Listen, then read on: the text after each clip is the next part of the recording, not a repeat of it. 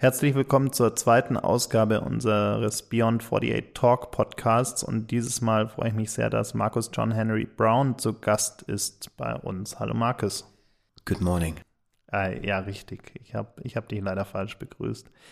Aber genau, Markus ist heute hier. Markus wird äh, am 22. Februar auch bei 48 Forward auf der Bühne stehen und unsere Closing, ja, Keynote ist nicht das richtige Wort, unsere Closing Performance machen und, und wird uns in seine sehr dystopische Welt entführen in das Jahr 2059. Ja. Jetzt hast du ja bei uns auf dem Beyond 48 Blog schon einige Episoden rund um deine Welt, die du dort auch äh, auf der Konferenz beschreiben wirst, geschrieben und hast unseren äh, treuen Lesern und, und, und natürlich auch Teilnehmern schon einige Einblicke gewährt in diese Welt. Wie, erzähl uns doch mal, wie, wie das Ganze überhaupt entstanden ist. Wie, wie bist du auf Rachel gekommen und alles, was damit zusammenhängt? Ich nehme an, ich muss erstmal mal ein bisschen erklären, wer Rachel ist. Ja, also nicht jeder, hoffentlich bis Ende des Jahres, nee, lass mal, das ist okay, Daniel. Daniel, äh, liebe Zuhörer, Daniel will alles hier perfekt machen und alles irgendwie wegschneiden, was nicht klappt.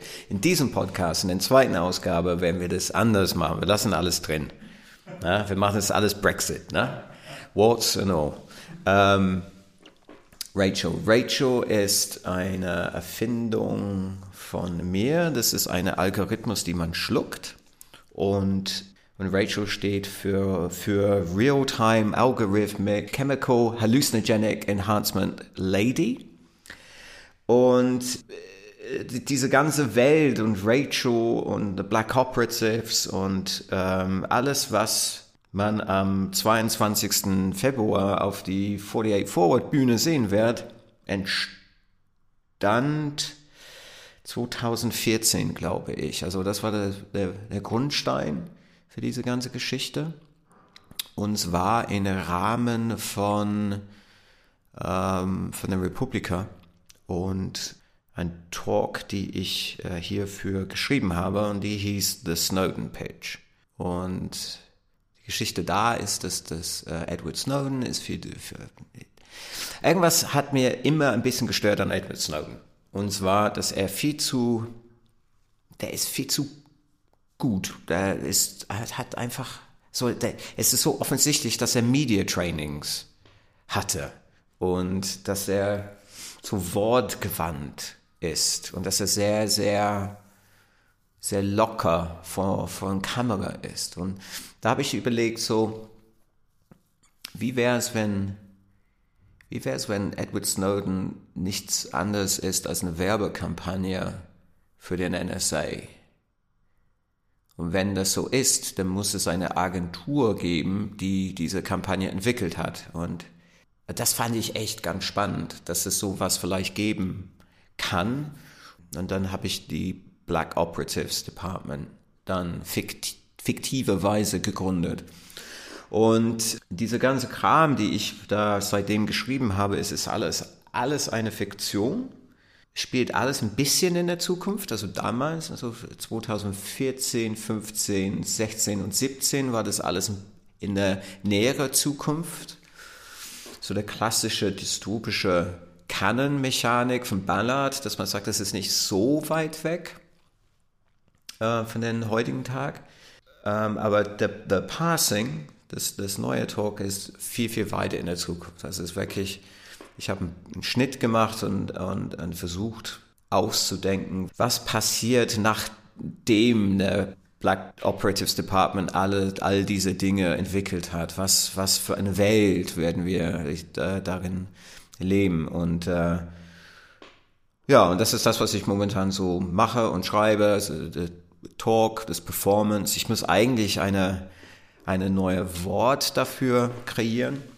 Weiß nicht, was es ist. Es ist kein Theater, es ist Performance-Kunst, es ist auch nicht. Und ein klassischer Kino-Talk, ich meine, du hast es auch gesehen, äh, das ist definitiv nicht. Ja, und das, das ist das, was ich momentan mache ich glaube, Teile davon hat auch äh, Sinn gemacht, was ich da gerade gesagt habe.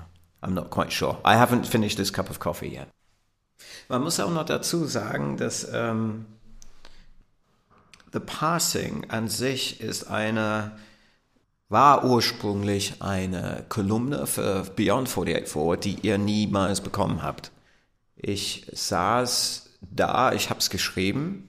Ähm, ich glaube, bis zu diesem Zeitpunkt habe ich äh, so sechs Kolumne für euch geschrieben. Diese Memories von der Future Geschichte. Und ähm, das war im Grunde genommen, was war immer so äh, für mich persönlich so eine Art Fortsetzung von, ähm, von dieser ganzen Black Operatives-Reihe, die ich bis dahin äh, ähm, gemacht habe.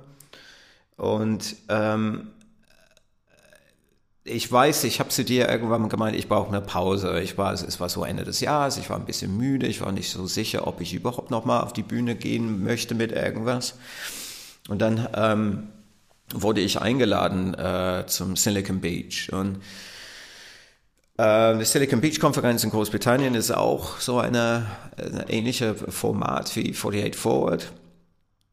Ähm, ein bisschen mehr Medienfokus. Ähm, und ich habe dann gemeint, so, ich habe gedacht, so, okay, ich habe ein bisschen so eine Blockade. Ich fange einfach mal irgendwas an zu schreiben mit der Vorgabe, wenn es okay ist, dann schicke ich das dann Daniel und dann haben wir, dann, dann machen wir weiter. Ne? So, und dann, als es fertig war, wurde es mir klar, dass das eigentlich der neue Talk ist. Weil der Format an sich ist sehr, es ist, ähm, es ist jemand, ich spiele mich nicht selber, also ich spiele tatsächlich einen Charakter, schlupfe in eine, in eine Rolle und dieser Charakter präsentiert im Rahmen einer, eines Seminars der Welt, in dem alle Menschen jetzt leben. Und ähm, das war das Format, die ich immer gesucht habe. Ich hatte immer das Problem, es gibt einen ganz kleinen Kreis von Menschen, die mein Zeug kennen, ähm, aber weil es so spezifisch ist, war es immer schwierig für, für, für ein neues Publikum da Zugang zu finden. Sie mussten immer mit der ganzen Back Backstory auseinandersetzen und es, es wurde dann irgendwann mal schwierig. Aber diese Format, the Passing Format hat mir einen Weg geöffnet, eine größere Zugang eine, für das Publikum zu schaffen und, und außerdem ist es, äh, es macht es mir sehr viel Spaß zu machen, weil äh, es ist noch düsterer. Es hat diese Mischung aus, aus, äh, aus Dü Düsternheit, ist das überhaupt ein deutsches Wort? Und ähm, klassische äh, Mediengedöns. Ja, und das ist im Grunde genommen eine relativ gute Beschreibung für diese Welt, die ich da gerade erschaffen oder erschaffe, weil ich schreibe auch noch den Roman. Und gleichzeitig holt dich die Realität aber auch ein. Also du hast ja durchaus auch die, die aktuellen Entwicklungen immer im Blick. Und vieles von dem, was du im Jahr 2059 beschreibst, auch in deinen äh, Kolumnen, die du bei uns geschrieben hast, wird ja so langsam, also die, die Anfänge äh, dessen äh, kommen ja langsam wirklich und, und entwickeln sich tatsächlich. Wie, wie siehst du die Entwicklung? Ist das so ein bisschen, fühlt man sich da so ein bisschen wie Nostradamus, der äh, Dinge vorhergesehen hat, die dann auf einmal tatsächlich kommen? Oder wie, wie fühlt sich das für dich an, wenn du dann darüber liest, dass eins von diesen vielen Dingen, die du da als dystopisch beschreibst, auf einmal Realität werden? Ja, auf der einen Seite ist es irgendwie ganz cool, derjenige zu sein, die ziemlich häufig so eine Volltreffer landet. Ne? Ähm, die, also, ich weiß, es ist eine ganze Reihe, eine ganze Kette an Dingen, die ich vorausgesagt habe. Also diese ähm, Cold War Renaissance Deshalb, das, äh, das ist alles in den ähm, The Snowden Pitch äh, äh, beschrieben, zum Beispiel, oder Brexit. Ähm, Brexit hieß für mich nicht Brexit, sondern the Wasteland Act. Das war diese Abkopplung von, von Großbritannien ähm, aus der Europäischen Union. Ähm, the Internet of uh, the uh, National Internets ist auch so eine, äh, ein, ein Thema, die immer wieder aufpoppt. Das Erschreckendste tatsächlich war, ich, das, da gab es immer eine, oder da gab es bis vor kurzem immer eine Voraussagen, die ich gehofft habe, dass, nie, dass niemals wahr würde. Und es ist Rachel. Weil ähm, die ist im Grunde genommen so der Kernstück dieses Universums und auch den Kernstück, die alle ein bisschen Angst machen. Also jeder kommt weg von dieser Performance oder also insbesondere das Passing, ähm, aber auch von ähm, Purpose of Entry von 2015, glaube ich. Es ist jetzt mittlerweile her. Ich meine, es ist drei Jahre her. Ähm, und sagt ja, Rachel, das ist, das macht richtig Angst. Ähm, ja, und dann der Federal äh, Drogenbehörde in ähm, Amerika hat Ende letztes Jahr, ich glaube bis September, Oktober, die Freigabe gegeben für eine, für eine äh, Pille, die man schluckt, die dann Daten an, äh, an Ärzten schickt. Also im Grunde genommen so ein Minimum Viable Product von Rachel. Und das hat, also auf eine Seite muss ich mich freuen, weil ich das schon wieder irgendwie gesehen habe.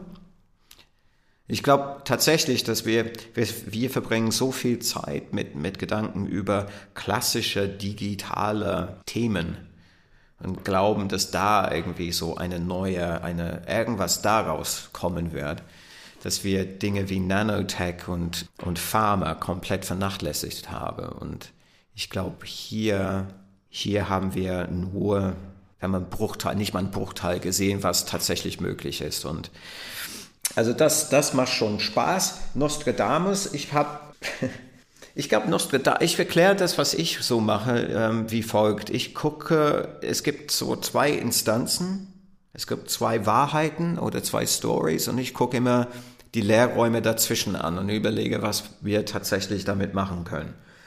Und um ehrlich zu sein, ich glaube, Nostradamus hat wahrscheinlich genau das Gleiche gemacht.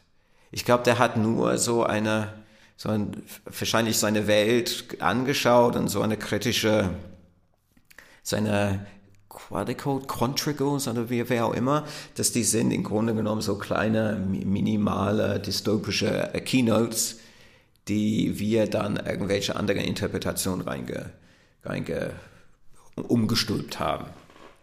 Äh, ich glaube nicht, dass er so eine, wie werde man ihn beschreiben auf Deutsch, so ein, so ein, so ein der war kein Mystiker. Ich glaube, der war einfach wie irgendjemand, der seine Welt angeschaut hat und überlegt, wie sieht es dann aus in 20 Jahren oder 100 Jahre oder 500 Jahre.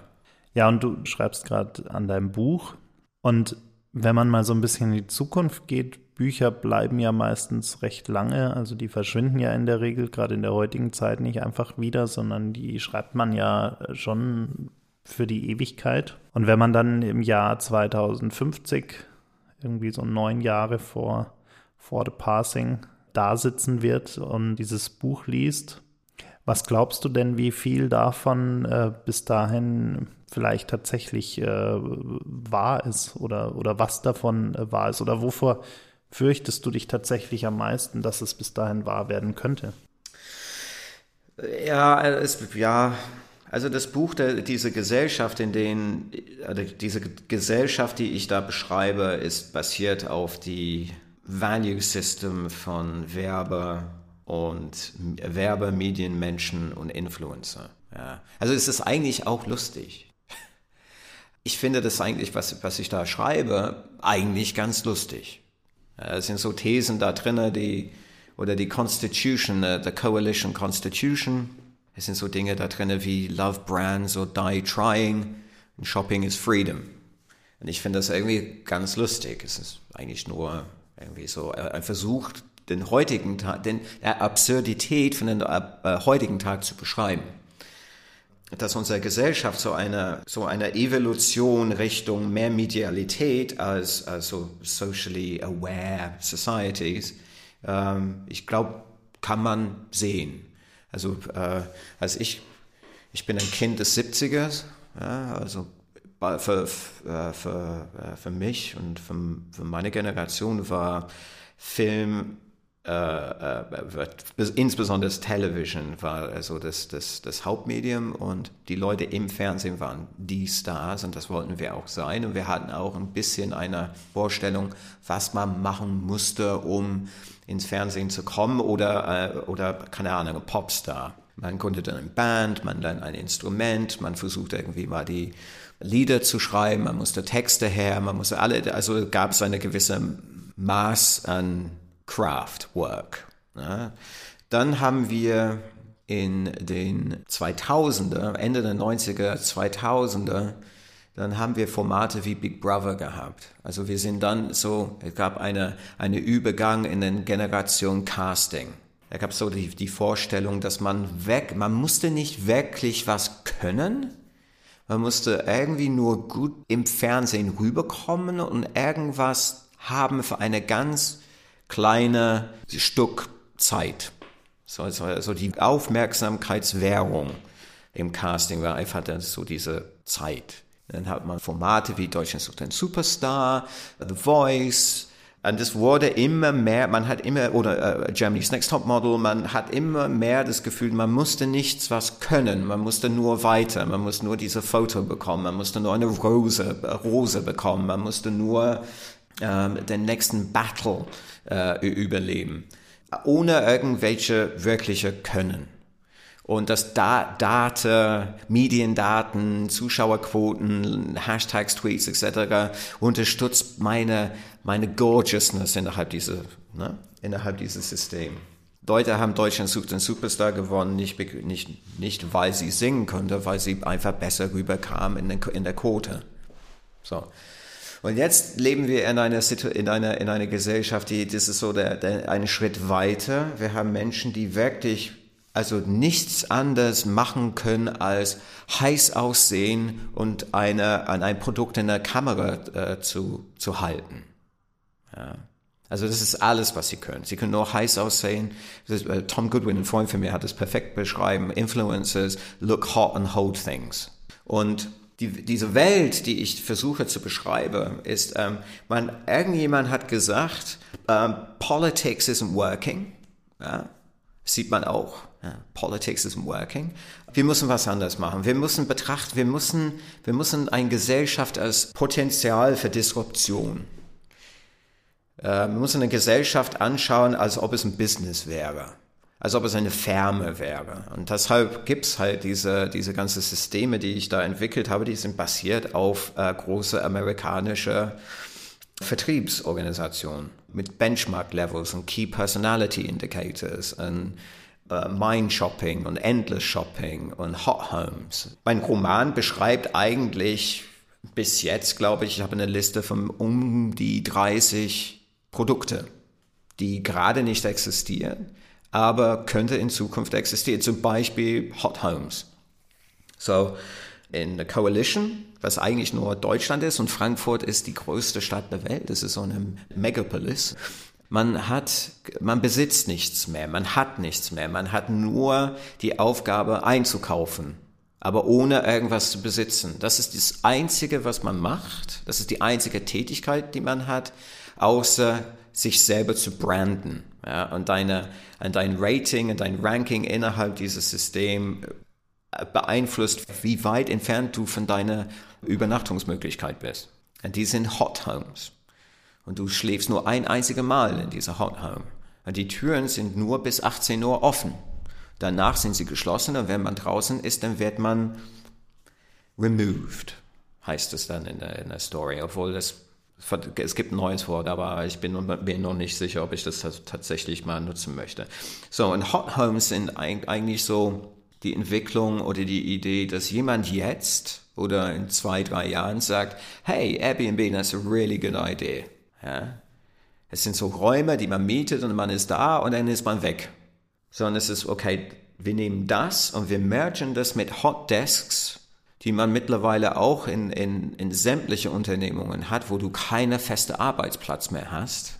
Du hast nur die Möglichkeit, da zu sitzen. Und das, das Kontingent an Arbeitsplätze ist so dermaßen reduziert, dass du gezwungen bist, rechtzeitig da zu sein oder die vorher zu buchen. So, jetzt nehmen wir die beiden Dinge, mergen die zusammen und jetzt haben wir ein dystopisches Produkt. So, um deine Frage zu beantworten, neun Jahre vor ähm, The Passing, ähm, ich glaube, sämtliche von diesen Dingen werden passieren. Ich glaube, dass man hat es auch ein bisschen in dem Wahlkampf gesehen, in welche Richtung das teilweise gehen kann. Wir sehen das in Amerika, dass große Investoren äh, sich jetzt da einmischen. Also so Peter Thiel zum Beispiel, der mischt sich jetzt mal kräftig ein. Wenn man seine neoliberale Start-up-Gedanke jetzt in eine politische Umfeld reinpresst, um unser Leben zu beeinflussen, dann entstehen solche Dinge. Es ist ja, wenn man es so ein bisschen philosophischer betrachtet, auch eigentlich nichts anderes als die digitalisierte Weiterentwicklung von bestimmten gesellschaftlichen und kulturellen Mechanismen, die wir in den letzten 1000, 2000 Jahren immer wieder hatten. Also Leute wollen Anerkennung, Leute wollen Macht, Leute wollen irgendwie über anderen stehen äh, und haben dafür immer Mechanismen gehabt. Früher war es durch Geburt, äh, weil man in der richtigen Familie irgendwie aufgewachsen ist. Äh, heute ist es oftmals durch Karriere oder durch ähm, irgendwelche Glücksfälle, die man vielleicht hat oder wie auch immer. Und in einer digitalisierten Welt ist es eigentlich logisch, dass es Algorithmen sein müssen, die das Ganze bewerten. Also rein von der gedanklichen Weiterentwicklung ist es eigentlich logisch, dass das, was du beschreibst, sicherlich in einer, in einer sehr äh, überspitzten Version, weil man muss es ja auch überspitzt darstellen, damit man es versteht. Aber das, was du beschreibst, ist eigentlich ja nur die logische Weiterentwicklung von dem, was wir seit Tausenden von Jahren machen. Ja, auf jeden Fall. Also ähm, wir Menschen, Menschen sind eigentlich nicht anders als Ego auf zwei Beinen. Ne? Und die Entwicklung, die wir, die wir jetzt sehen, ich meine, wie soll ich das sagen? Ich bin nach der Schule, ich bin relativ früh aus der Schule gegangen, so mit 15, glaube ich, war ich. Weil ich, es war mir klar, was ich machen wollte. Ich wollte Künstler werden und habe dann sieben Jahre lang studiert, sämtliche Diplome und Degrees etc. gemacht und habe diese The Craft of Art habe ich da gelernt, so wie jemand zur Universität geht und BWL zu the, the Craft of, of BWL oder wie auch immer. Und wenn man jetzt so sieht, dass das alles eigentlich nicht mehr relevant ist, ist das noch relevant? Also ja, ist es, weil man bringt dadurch ein bisschen Tiefe. Es ist sehr schwer, ein Format zu entwickeln, die eine halbe Stunde lang hoffentlich ein Publikum begeistern kann, zum Nachdenken anregt und teilweise, teilweise ein bisschen Angst macht. Also im Grunde genommen eine Tiefe, ohne irgendwas ohne diese Ausbildung, sage ich mal, ne? oder, oder, sehr, sehr lang mit dem Thema auseinanderzusetzen. Kreide ich die Influencer an, dass die, dass die einfach nur so machen? Nö. Bin ich sauer auf Apu nur, weil sie jetzt Produkte herstellen, die jeder eigentlich ein Profifotograf macht? Nein. Aber die Kombination von diese Verlangen, es sind so viele Komponenten im Grunde genommen. Es gibt Komponenten für Menschen geliebt zu werden. Nimm mich wahr. Das ist, das ist überhaupt der Entstehen vom Influencer oder dieser Entstehen von dieser Influencer-Bubble ist nur durch das Entstehen von einer Selfie-Bubble. Eine Selfie-Bubble ist nur entstanden, meiner Meinung nach, weil man konnte jetzt eine, man hat seine eigene Kamerateam dabei. Fotos wurden nur für Menschen gemacht, die wichtig waren, die äh, in eine Gala kommen sollte, die im Fernsehen kommen sollte, die äh, auf dem roten Teppich oder wie auch immer. So, und so 2000 2007, 2008. Ich meine, Selfies gibt es seit man malen kann. Ne? Also, aber es ist eine andere Qualität. Das ist eine Verlangen. Guck mal, ich bin wichtig. Guck mal, wo ich bin. Es ist eine Bestätigung. Ich bin jetzt hier mit dir. Ne? Wenn wir jetzt mal eine Selfie machen würden, das auf Instagram. Ich will eigentlich sagen, guck mal, ich bin hier mit Daniel. Wir haben gerade ein Interview gemacht. Guck mal, wie wichtig ich bin. Das ist, so ist es entstanden. Und wenn man dann ein Verlangen dafür gibt, und dann auch noch ein Publikum durch irgendwelche Algorithmen und Hashtags oder wie auch immer oder weil sie heiß sind, weil sie toll sind, weil sie keine Ahnung was sind und dann auch noch ein, ein iPhone 8 in der Hand druckt, wo man wirklich echt, also man macht Fotos, als ob man ein Profifotograf wäre, dann hast du irgendwas, was sich richtig anfühlt. Ne? Es ist eine richtige Produktion, die Fotos sind hochklassig, die Leute sehen nicht scheiße aus, aber inhaltlich ist das so inhaltsfeindlich. Und jetzt kommen Werber dazu und sagen, hey, das ist ein interessantes Ding. Let's leverage that. That's, that's something we can, you know, make money with and hit KPIs with. Und, und momentan ist es so in dieser Bubble, Media, Werbung, Produkte, Brands und Marken. Irgendwann ist es so, dass eine, irgendein Politiker, wir sind immer, also Bots, Russian Bots, Trump, I took hours about that. Aber irgendwann wird man diese Bubble, diese Influencer-Bubble anschauen und sagen, hey, if it works for Coca-Cola, then maybe it could work for me. Und if it works for me, then maybe it could work for society. Und warum gibt es eine Bundesrepublik Deutschland, wenn es eine Coalition GmbH geben kann? Und ihr seid alle Mitarbeiter. Zurückschauen, früher hattest du äh, Könige, Pharaonen, äh, Herrscher, vereinfacht gesagt, zu denen die Leute aufgeschaut haben. Dann hattest du Kriegsführer, zu denen die Leute aufgeschaut haben, weil sie bestimmte Schlachten gewonnen haben, Kriegshelden, die zurückkamen, die alle irgendwie eine, eine gewisse Anerkennung hatten. Die letzten 150 Jahre hattest du Leute, die ja durch, durch Politik auch irgendwo bekannt wurden, zu denen aufgeschaut wurde. Du hattest Künstler, die auch irgendwie überregional auf einmal bekannt wurden. Und dann hattest du die letzten 100 Jahre auf einmal Filmstars. Äh, ja, du hattest eigentlich die Geburtsstunde dessen, was wir heute als prominente Personen, ja eigentlich nicht mehr heute, sondern vor zehn Jahren, als prominente Personen gesehen haben. Und durch diesen technologischen Wandel, durch die Vereinfachung von, von Dingen, wie du gerade beschreibst, dadurch, dass wir auf einmal mit einem Smartphone eigentlich alles machen können, was die anderen Leute vor, vor 30 Jahren noch mit großem Equipment machen mussten, von der Qualität her sehr ähnlich oder sogar besser, haben wir auf einmal natürlich über Jahrhunderte irgendwie gelernt, dass Leute, denen, zu denen man aufschaut, irgendwie toll sind. Ähm, und wir haben auf einmal die Möglichkeit, technisch selber einen Status zu erreichen, also vermeintlich einen Status zu erreichen, der eben so ist, weil wir die Möglichkeit haben, Reichweite zu erzeugen mit, mit Inhalten, wenn sie dann durch Glück Reichweite bekommen oder auch durch gute Inhalte Reichweite bekommen oder idealerweise die Mischung aus beiden. Das heißt, du hast wirklich so eine Demokratisierung von dem, was ja Prominenz war die letzten Jahrzehnte und Jahrhunderte. So eine 60er, 60er, 70er, insbesondere in Großbritannien, ich weiß nicht, wie, es in ja, doch, ja, ähnlich. Also man hat so eine Demokratisierung von Kultur, dass, ähm, dass äh, der Zugang zu Kultur, wie auch immer das schreiben möchte, ob es Kunst, Theater, Musik, wurde dann einfacher. Dann, meiner Meinung nach, haben wir so eine Art Demokratisierung von, von Medien durchlebt. Jetzt erleben wir so eine Art Demokratisierung von Inszenierungen. Dass äh, die, die Möglichkeit, ich meine, das, was wir hier eigentlich machen, ist ein, ist ein Teil davon. Also wir sind ein Teil von dieser Irrsinn, die ich eigentlich beschreibe. Also ich nehme aktiv an das Teil, gerade. Also wir inszenieren uns, unsere Stimmen werden gerade inszeniert. Du hast hier sehr hochwertiges Equipment Du könntest meine Stimme ein bisschen mehr Bass geben. Wir tweaken unsere eigenen Issues die ganze Zeit. Also es gibt Apps wie Snapseed. Wir haben so viel Filter auf Instagram oder auf, äh, direkt in den äh, mobile Telefone, um uns besser aussehen zu lassen. Und wir inszenieren uns niemals in eine mondane äh, äh, Kulisse. Wir zeigen uns immer mit Selfies mit einem Star Sonnengang am, am, am Strand, die Geister Bergenpanoramen.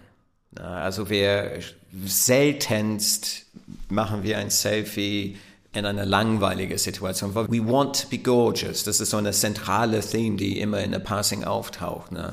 Wir wollen wirklich so wunderbar sein. Ich glaube, dieser jetzige Schritt diese Demokratisierung von der Möglichkeit, dich selber zu inszenieren, ist von aller, von aller Dinge, die ich versuche zu beschreiben, das beängstigendste, weil wir bewegen uns, wir, wir verlieren den Zugang zu den Langweiligen, zu den Momenten, wo wir nichts machen. Wir sind immer nach der Jagd für eine Instagrammable Moment, um alle anderen um uns drumherum zu zeigen, wie geil unser Leben ist.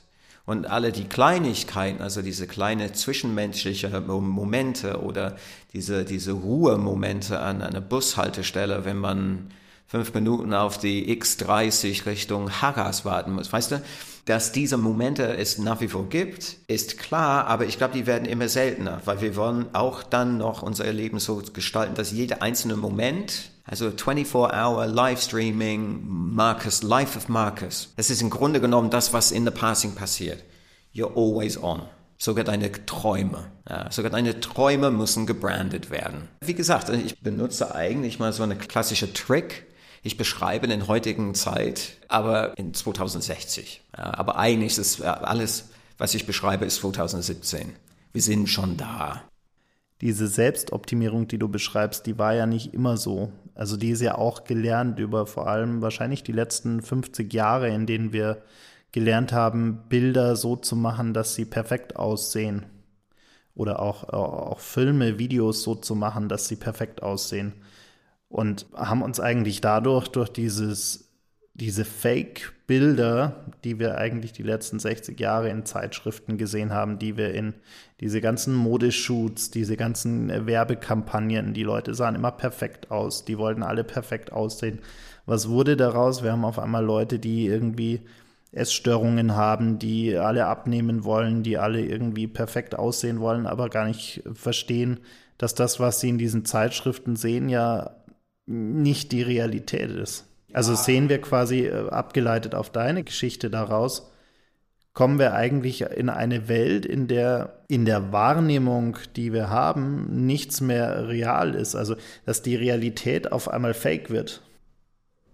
Ich meine, ich bin aufgewachsen in einer ähm also meine Mutter wurde irgendwann in der 60er, früher Ende der 50er, Anfang der 60er äh, Opfer einer Säureattacke und hat äh, so einen großen Teil von ihren Unterkiefer verloren und Teil von ihrer Brust. Und ich bin aufgewachsen in einer Familie, wo die Mutter sechs Wochen im Jahr immer im Krankenhaus war und äh, musste sämtliche plastisch-chirurgische äh, Operationen äh, unterziehen musste. Und ich kann mich sehr deutlich an den Moment äh, ähm, erinnern, in dem ich äh, gemerkt habe, dass sie anders aussah. Und ich saß auf ihren Schoß und wir haben so eine, damals gab es keine, kein Amazon oder irgendwas, es gab so eine, so eine Art Otto-Katalog. Und damit sind wir durchgeblättert und sie hat irgendwas von meiner Schwester ausgesucht und wollte irgendwas für sich selber kaufen. Wir waren so in der Frauenteil. Und äh, da habe ich nur meine Mutter gefragt, warum siehst du anders aus? Und dann hat sie es mir erklärt. Und ich, ich hatte immer eine große Bewusstsein für die Art und Weise, wie besonders Frauen in, im Print und, und in den Filmen dargestellt sind, besonders in der Werbung, äh, durch, meine, durch diese Erfahrung mit meiner, mit meiner Mama. Und ja, ich meine, wir wissen, es ist belegt worden, wie viel Schaden diese, die Darstellungen in, in, in Werbungen von Frauen, was das für eine, für eine Schaden angerichtet hat. So. Was zunehmend dazu kommt jetzt, ist die Tatsache, dass wir es gibt so Bewegungen wie Mindfulness, das äh, auch Yoga, dass es äh, so Diätformen wie the Four-Hour Body und du weißt, ich bin, ich mache diese Four-Hour Body fast seit Juni letztes Jahr, dass solche Dinge sich so durchboxen. Und da ist ein Business Model dahinter. Also das ist irgendwas, du kaufst dich nicht irgendwie, vielleicht Yoga ist ein bisschen anders, leicht anders, aber nicht mehr so wirklich, aber da ist ein Businessmodell dahinter. Das, es ist keine ähm, spirituelle Entscheidung, 12 Kilo abzunehmen mit der 4-Hour-Body. Ich hatte das Gefühl, ich bin zu, ich bin einfach zu fett geworden. Ne? Aber ich glaube, das spielt auch so eine Rolle, dass solche Themen bekommen mehr Hochheit über Themen, die mal wichtiger wär, wäre.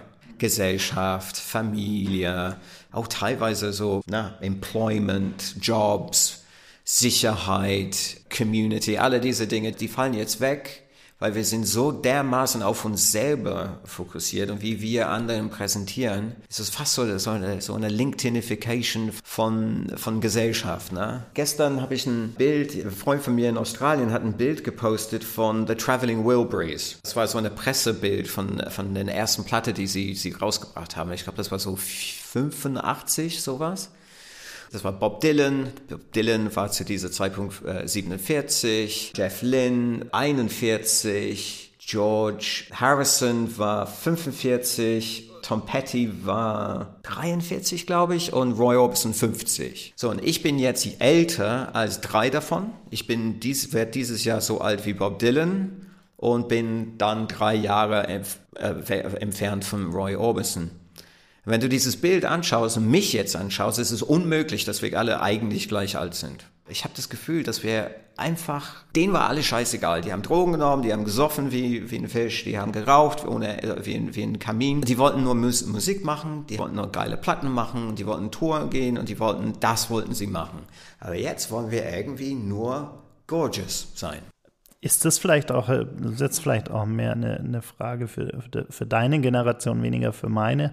Aber wenn wir uns vorstellen, wie die Zeit nach dem Krieg war, in der alles kaputt war, äh, die Leute waren fertig mit der Welt, die waren, äh, haben ihre Angehörigen verloren, die haben ihre Häuser verloren, alles lag in Trümmern, alles war irgendwie nicht mehr, nicht mehr schön. Und dann kommt äh, aus den USA diese Art von Werbung, wie wir sie auch heute irgendwo noch können. Also mit, mit den Merkmalen der Werbung, wie wir sie heute können. Also alles sieht toll aus, alles sieht begehrlich aus, jeder sieht perfekt aus. Das heißt, war das nicht auch so ein bisschen Selbsttherapie für eine Gesellschaft, die ja geschunden war von den Kriegszeiten und am Ende des Tages glücklich war, dass sie ja eine schöne Welt präsentiert bekommen haben und hat damit gleichzeitig nicht die Werbung, und damit kommen wir wieder auf dein, dein Thema mit den äh, Advertisern, die die Zukunft bestimmen, hat die Werbung nicht damals schon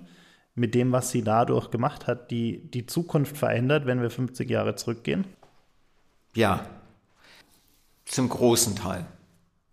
Also alles, was alles, was also Bild, Film, Bewegbild, bestimmt das, was wir jetzt machen. Zum meine, also ich bin Nachkriegskind bin ich nicht. Ich bin Thatchers Child. Ja. Jede Generation sehnt nach irgendwas, was sie nicht haben kann. Also was wollte ich in der 70er, 80er Jahre? Ich bin 71 geboren, haben die 80er voll mitbekommen und war Student in den 90er. Also das waren so die ersten paar Blöcke. 70er und 80er in Großbritannien waren sehr, sehr düster. Es lag maßgeblich an Margaret Thatcher. Ich bin groß geworden in Southampton, was eine Hafenstadt ist. Der Stadtteil, in dem ich aufgewachsen bin, heißt Woolston. Und da hatten wir einen großen Werft. Und also jeder, ich glaube, jeder zweite erwachsene Mann hat in den Werft gearbeitet. Irgendwann gab es den Werft nicht mehr. Ähm, also so eine klassische Geschichte. Und man hat diese Geschichte überall in, in Großbritannien und wahrscheinlich auch noch in in, in große Teile von, von Europa. Dann hatten wir so ein Begleitthema, das war der Atomkrieg, das war so ein 80er Megathema bei uns im Kalten Krieg. Und man hat auch da schon gesehen, also man kann das auch von der, von der Musik und von den Filmen und von den Büchern und Fernsehsendungen von damals, da gab es eine Sehnsucht nach irgendwas anderes, also nach Licht in dieser Dunkelheit. Und ich glaube, das machen wir, jede Generation macht das irgendwie. Ja, als Gen Xer bin ich, ich bin eine klassische, nachdenkliche Gen Xer, die eine Sehnsucht für irgendwas hat, was er nicht, was er nicht mal beschreiben kann. So werde ich eine Gen Xer beschreiben. Wenn man damals so in der Nachkriegszeit, also lassen wir es mal so eher so der 60er, lassen wir mal so 60er bis 70er, wenn man sagt, weil wir diese Coca-Cola-Werbung haben, die, weil Coca-Cola möchte das, would like to teach the world to sing, in 40, 50 Jahren werden wir alle Kameras mit uns haben und tatsächlich irgendwelche Videos machen, wo wir singen oder Selfies machen oder wo jeder Einzelne wird seine eigenen so Media Node, Nathan Barley zu zitieren, jeder ja, Media Node sein, äh, die hätten uns auch für verrückt erklärt. Auch damals während meinem Kunststudium, ich habe meine letzte Jahr habe ich so kleine Bücher gemacht, so kleine Kunstbücher. Jedes Einzelbuch hat Wochen gedauert, um zu machen. Und ich musste alle diese Dinge ausschneiden. Die Texte habe ich auf einer alten Schreibmaschine getippt und dann musste ich das alles rausschneiden, mit einem Prittstick irgendwie einkleben und dann fotokopieren. Und es war wahnsinnig aufwendig. Und ja, jetzt kann man das innerhalb von, also das, was ich, es dauert nicht mal einen halben Tag, um das jetzt zu machen. Ne? Wenn ich damals das gewusst hätte, was ich in 25 Jahren später machen würde, hätte ich auch gelacht. Deshalb ist es eigentlich, erscheint mich das nicht so fern und so absurd, was ich da beschreibe. Es ist eine logische Konsequenz meiner Gesellschaft, die sowas geil und, und, und lustig findet. Es gibt immer weniger Leute, die sagen, dass das scheiße ist. Wir machen uns gerne lustig über diese YouTuberin, die eine äh, kostenlose äh, Zimmer haben wollte in einem Hotel in Dublin. Aber es gibt immer weniger Leute, die tatsächlich darüber lachen können. Wir leben in einer Gesellschaft, wo ein weiß Redakteur ein the Number One Trip Advisor Restaurant in London machen kann, ohne dass es diese Restaurant gibt. Und es ist eigentlich seine Scheune in seine Garten. Ähm, und es gibt immer weniger Leute, die das irgendwie lustig finden. Es wird einfach immer normaler sein, irgendwas in der Kamera zu halten und, und zu sagen, this is a great coffee, I think you should buy it. Aber wenn wir das jetzt so, so besprechen und, und, und darstellen, ich glaube, die wenigsten Leute würden sagen, dass sie das toll finden. Also die wenigsten Leute würden zustimmen, dass das eine schöne neue Welt ist, die da auf uns zukommt, wenn wir uns anhören, wie du, wie du ja, sie es beschreibst. Geht aber, ja, aber es geht um die, die Beeinflussung und ich meine, damals haben wir immer, äh, wir reden ein bisschen heute noch darüber, es gibt Pressetexten, ne, die sagen, warum irgendwas geil ist. Und irgendjemand sagt, es ist geil. Und dann, es gibt äh, Redakteurinnen, es gibt Journalisten, die das unter der Lupe nehmen und die sagen, und es kritisch auseinandernehmen. Sagen, nee, das ist nicht geil, das ist gefährlich, das sollen wir nicht machen. Ähm, es gibt auch Leute noch, die sagen, nur weil wir es können, heißt nicht, dass wir das müssen oder dürfen. Thema Genmanipulation von dieser oder, oder Klonen von Affen. Das ist auch so Thema diese Woche. Klonen von Affen. Sehr bekannter äh, Typ auf Twitter in Deutschland sagt, äh, nur weil wir es können, heißt nicht, dass wir es dürfen. Hat vollkommen recht. So kritische Stimmen. Aber die Generation, die so nachrückt, und ich will nicht so wie einen alten Sack werken, die sagt, es war alles besser damals. Es war nicht alles besser damals, es war alles anders damals, aber es war nicht besser. Die, äh, die Generation, die nachrückt, wird darauf gesteuert, das nicht mehr so kritisch äh, zu betrachten. Das hat was mit dem Bildungswesen zu tun, das hat was mit deren eigenen Bubbles und deren eigenen Mediennutzung und was für den irgendwie wichtig ist mit der, in deren Freundeskreis. Und das ist momentan so solche Sachen wie was der YouTuber sagt, ob es der Video lustig ist, ob es, äh, ob es kurz ist, ob es kurzweilig ist, ob es, ob es nice ist. Also meine, meine jüngste Tochter, die ist 17, die findet SoundCloud nice. Ja, aus bestimmten Gründen. Und das, äh, äh, da sind wir momentan. Also hier sind wir momentan. Das ist unsere, this, this is our moment in time. Ja, wir können jetzt mal nach vorne gucken und entscheiden, wie wir, wie wir der Zukunft gestalten wollen und versuchen das zu tun. Dies tue ich, indem ich eine Zukunft beschreibe, die ich habe nie irgendwie, ich habe mich nie hingesetzt und, und dachte so, jetzt schreibe ich eine dystopische Roman oder jetzt mache ich dystopische Keynotes. Das habe ich nie gemacht. Was ich gemacht habe, ist, ich sehe irgendwas, was mir Sorgen macht und ich glaube nicht, dass wir genügend Zeit und genügend Energie und genügend Intelligenz nutzen, um dieses Ding kritisch zu betrachten. Und ich bin kein Journalist. Ich arbeite irgendwie so seit 25 Jahren in dem Bereich Creative Director in Agenturen und berate und wie auch immer. Aber im Kern bin ich, bin ich einfach so dieser Künstler.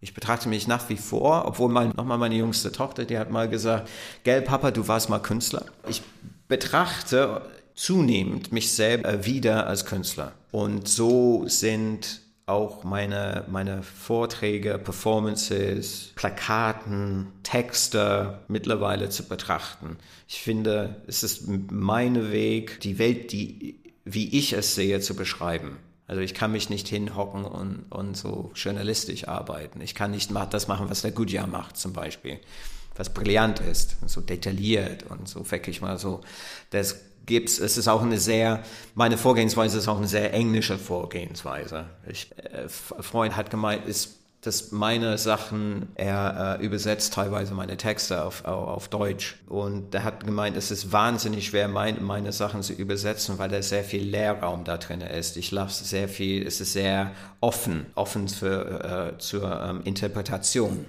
Das macht man nicht in, in Deutsch. Es muss immer so ganz klar beschrieben werden, was da eigentlich gemacht ist. I kind of lost my way now. Aber ja, und ich, ich, ich, wie gesagt, ich, ich betrachte die eigentlich nicht. Es, es, es, es wird zunehmend so zugeschrieben, dass die Dinge dystopisch sind und dass die düster sind und dass die Angst machen. Und das stimmt, aber die sind auch lustig und äh, auch eine, die, es hat, hoffe ich, immer so einen Hauch von Hoffnung, weil die so absurd sind, dass man eigentlich die Absurdität rüttelt der Zuschauer oder der Betrachter hoffentlich zum Handeln und zu sagen, das wollen wir nicht. Und darin steht eigentlich das Prinzip Hoffnung in the passing. Und jetzt sind es ja nur noch äh, ein paar Wochen, bis wir das alles live auf der Bühne sehen können. Also am 22. Februar bei 48 Forward auf unserer großen Bühne hier in der Freiheitshalle in München. Vielleicht haben wir einige Zuhörer neugierig darauf gemacht, was du da performen wirst. Und wir freuen uns alle schon sehr darauf. Und ja, danke, Markus. Sehr gerne.